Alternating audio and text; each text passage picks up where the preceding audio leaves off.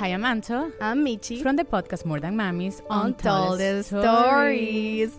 Together, we are two Latinas who can't get enough of documentaries, news articles, and podcasts that explore the mysteries and stories that sometimes we can't believe happen in everyday life. Are you ready to dive in? Vamos. More Than Mamis Untold Stories is available wherever you listen to podcasts. Hey everyone, Hola a todos, this is Stephanie. and this is Jahaira, and welcome back to Cuento Crimen Podcast. And today's case proves to us that no matter how many years have gone by, a person still deserves justice y uno nunca sabe qué puede suceder if investigators keep searching for answers. Today we'll be covering Patricia Lopez's case. Um, y ella era una niña de nueve años que fue asesinada en el año 1978, but it wasn't until 2007 that the person responsible for her death was found and captured. Después de tantos años, like I'm really glad that they were able to get some answers. Yeah, or the fact that they didn't forget about the case, you know? Yeah, porque es un caso de hace mucho tiempo. Mhm. So before we begin the case, we would like to give you all a heads up because we will be talking about sensitive topics. Antes de empezar, queremos darles una advertencia porque vamos a hablar de temas sensibles y queremos decir que hablamos de estos casos con todo respeto a las familias y víctimas. All right, let's begin.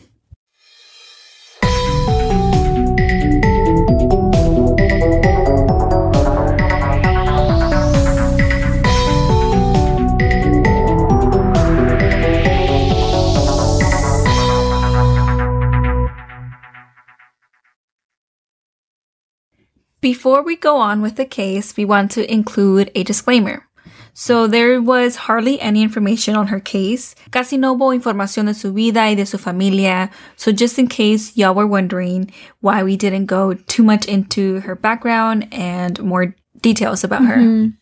Yeah, it was actually kind of sad. There was like very limited articles on her case. Um, I think at some point, like we were reading about another Patricia Lopez, so it was just it was it was a bit of a challenge, but we were able to gather some information, and so got the gist of her case, and we are going to share it with y'all. And also, I think this case was requested. Yeah. Um. So thanks to the person who requested. And again, if you have any other requests, feel free to DM us. Um, okay, so like we mentioned before, Patricia Lopez tenía nueve años y ella vivía en Santa Ana, California. And you know, she was just your average nine year old. hmm She came from a loving home and she was just a young little girl living her life sin ningún pendiente, like how it should be. I mean, you're only nine. child. Yeah, the kid life, just Yeah. enjoying it. Um, and so on June 3rd, 1978, Patricia and her mom made her way to school where she was currently a third grader. Um, and she was attending Monte Vista Elementary School. And as usual, todo estaba normal. Patricia fue a sus clases y su mamá went on her daily activities. like, you know, same old, same old. Y cuando llegó la hora de salida de escuela, Patricia's mom was running a bit late. Eh, she wasn't exaggerated late, probably just like a few minutes. Um, and she usually met up with her daughter down the block of the school. Patricia ya sabía que su mamá estaba ahí esperándola, so it was nothing new that day.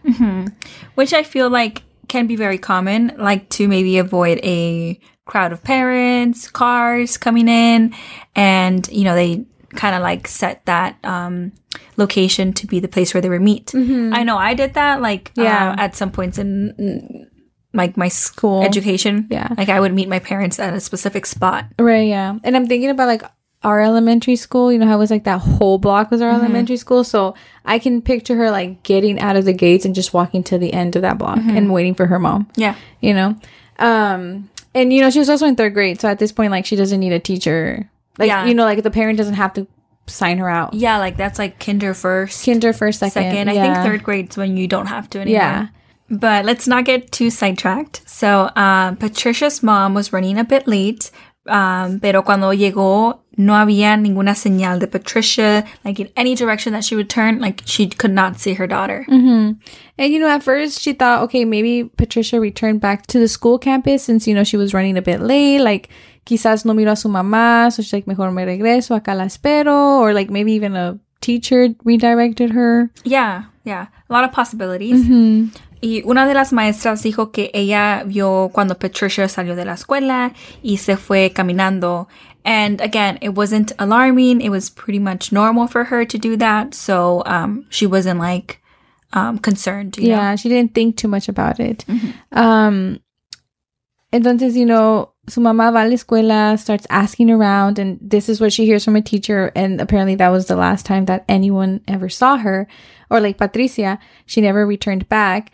Entonces, um, that's when her mom started to worry, mm-hmm. which of course, you know, it is worrisome. And that's when she quickly reported a missing file report for Patricia. Mm-hmm. Y honestamente, no sabemos si la policía was quick to cooperate and start searching for Patricia, porque no encontramos información sobre eso. Mm-hmm. Like, nothing really came up. But what we do know is that two days later, on June 5th, a group of children discovered a body near a riverbed. This riverbed was actually six blocks away de la escuela de Patricia, entonces estaba muy cerca de la área. Y el cuerpo que encontraban estaba tan golpeado que tomó cinco horas para poder identificar quién era. And that's like two days later, right? Yeah. So, I mean, I can't even imagine like the conditions, you know? Yeah. And so, you know, it turns out it was Patricia. Y un police lieutenant que Robert Chavez was on the site. And although there were no details shared, he did say that it was clear that Patricia was murdered and that a blunt instrument was found near her body. Mm-hmm. And they also shared that her body was mostly clothed and that, you know, for the time being, there was no obvious signs of sexual molestation. Mm-hmm. And so it was clear that Patricia was beaten to death, pero el motivo no se sabe.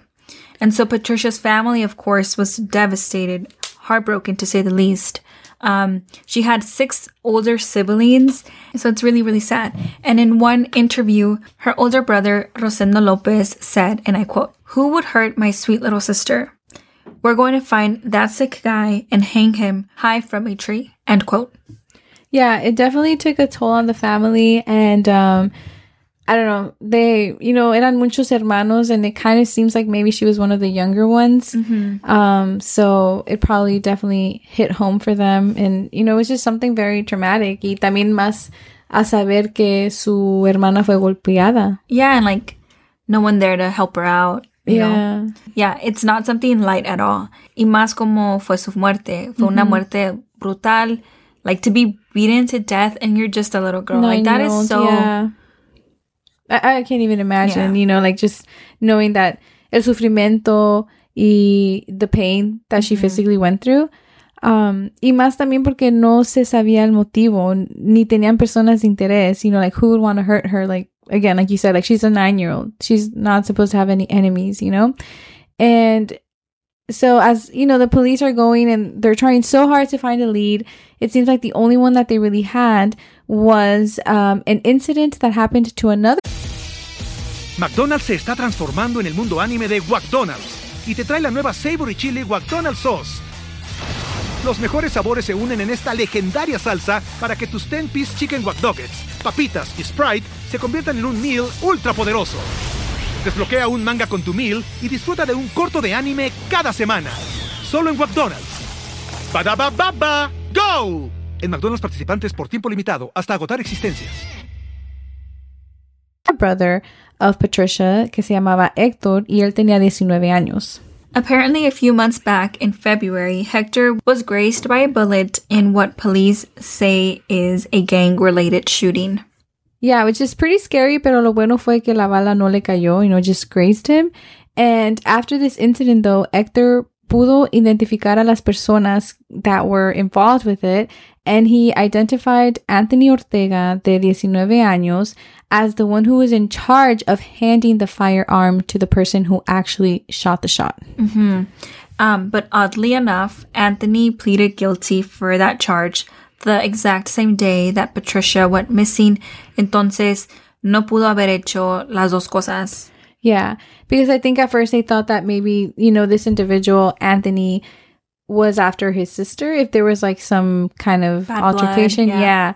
But if he was already kind of serving time, like ya lo tenían under the radar, he was in court that day, there was just no way, you know? Mhm.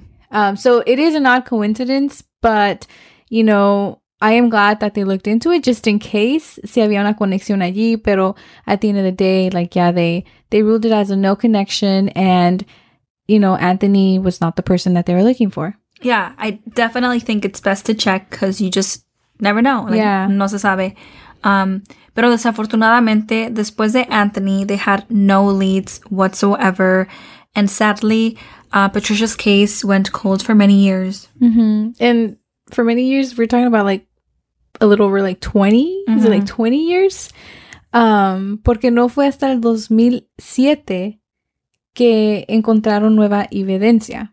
And honestly, again, like we said, it was very, how do you say, like very straightforward, huh? Like, like no details, just like this is what it is while we were researching. So we're not too sure if they already had this DNA or how they came about the DNA. Our best guess is that just con la nueva tecnología que tenemos hoy, pudieron usar, you know, usarla para kind of, how do you say, like, like identify the DNA, kind of see like, like work more with it, Yeah. you know? Um, but yeah, they, um, were able to actually connect DNA that was found under her fingernails, under Patricia's fingernails, to a certain person. Mhm. Y la persona that was a match to this DNA was no other than Patricia's older brother, Rosendo. And it's a bit shocking, right? Mhm. Porque, like, uno nunca se iba a imaginar que su propio hermano le iba a hacer eso. Yeah, like it's it's really really sad, and especially after the comments that he was making in the interview process, um, the very beginning when she went missing, like he was saying that he was gonna find the person responsible for this, and He was so mad. He was heartbroken. Um, and yeah, it's just, como decimos, like, caras conocemos, corazones no sabemos. Mhm. Um, and it's actually even just odd. Yeah, like unfortunate and like odd circumstances that um while Rosendo was waiting for trial, um he actually unexpectedly passed away. Yeah, I think it's um because like his like medical history, él falleció exactamente una semana antes de su juicio y él solo tenía 44 años. Mhm. Yeah, Rosendo estaba batallando con diabetes y también con cáncer en el colon. So his death was ruled as, you know, natural causes that came from these health issues. Mhm. And he was facing 25 years to life in prison if he had been convicted. Pero como él falleció, that trial never happened. hmm And so he was never found guilty or proven innocent. And I feel like that's so like I don't know. It it, it just leaves the case so empty handed. yeah, like I think I still have questions. Like, Mhm. um, I would definitely want to um hear what he has to say. yeah, Um, because he didn't have the chance to. Um, yeah, yeah. Because I don't know. Like, first of all, I think it's just crazy how they find a link like so many years after her actual passing. yeah, you know, and then like I don't know, it turns out it, it's her brother y después una semana antes, you know, that he's going to el juicio, él falleció. yeah. Um, y no sé. I'm like very curious to know how his arrest went, how he took it. Mm. You know, Like, did he Um, say anything? Did yeah. he refuse or? Because I yeah, because he didn't have a trial, so he wasn't proven guilty. He wasn't Yeah. proven innocent. Um, yeah, It's true.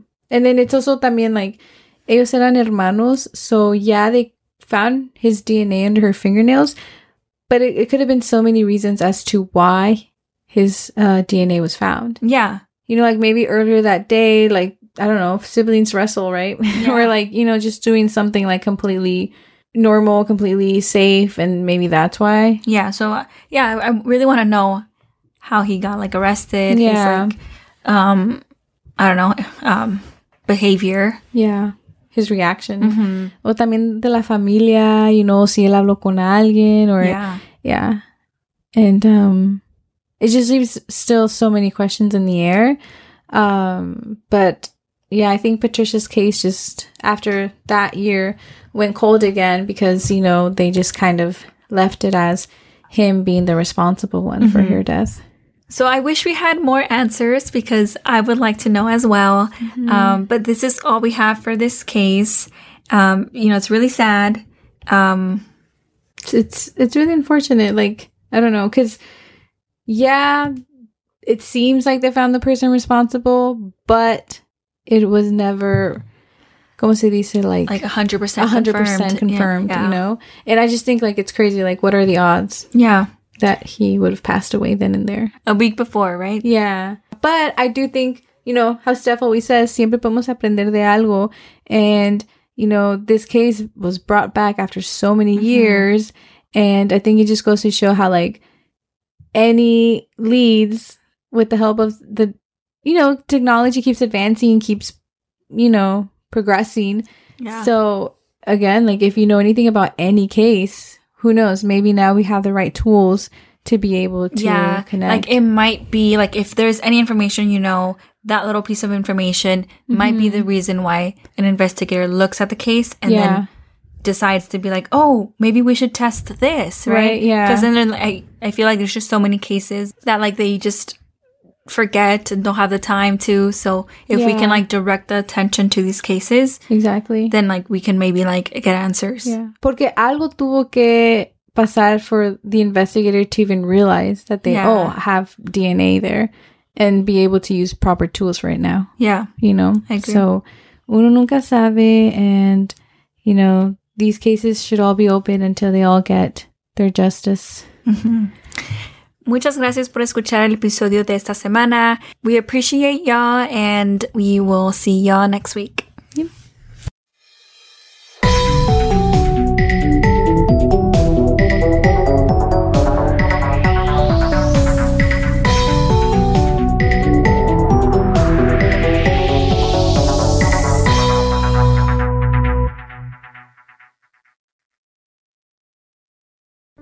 Hi, I'm Anto I'm Michi. from the podcast More Than Mamis Untold Stories. Together, we are two Latinas who can't get enough of documentaries, news articles, and podcasts that explore the mysteries and stories that sometimes we can't believe happen in everyday life. Are you ready to dive in? Vamos. More Than Mamis Untold Stories is available wherever you listen to podcasts. Step into the world of power, loyalty, and luck. I'm gonna make him an offer he can't refuse. With family, cannolis, and spins mean everything. now, you wanna get mixed up in the family business. Introducing The Godfather at ChumbaCasino.com. Test your luck in the shadowy world of The Godfather slot. Someday, I will call upon you to do a service for me. Play The Godfather now at ChumbaCasino.com. Welcome to the family. VGW Group. No purchase necessary. Void where prohibited by law. See terms and conditions. 18 plus.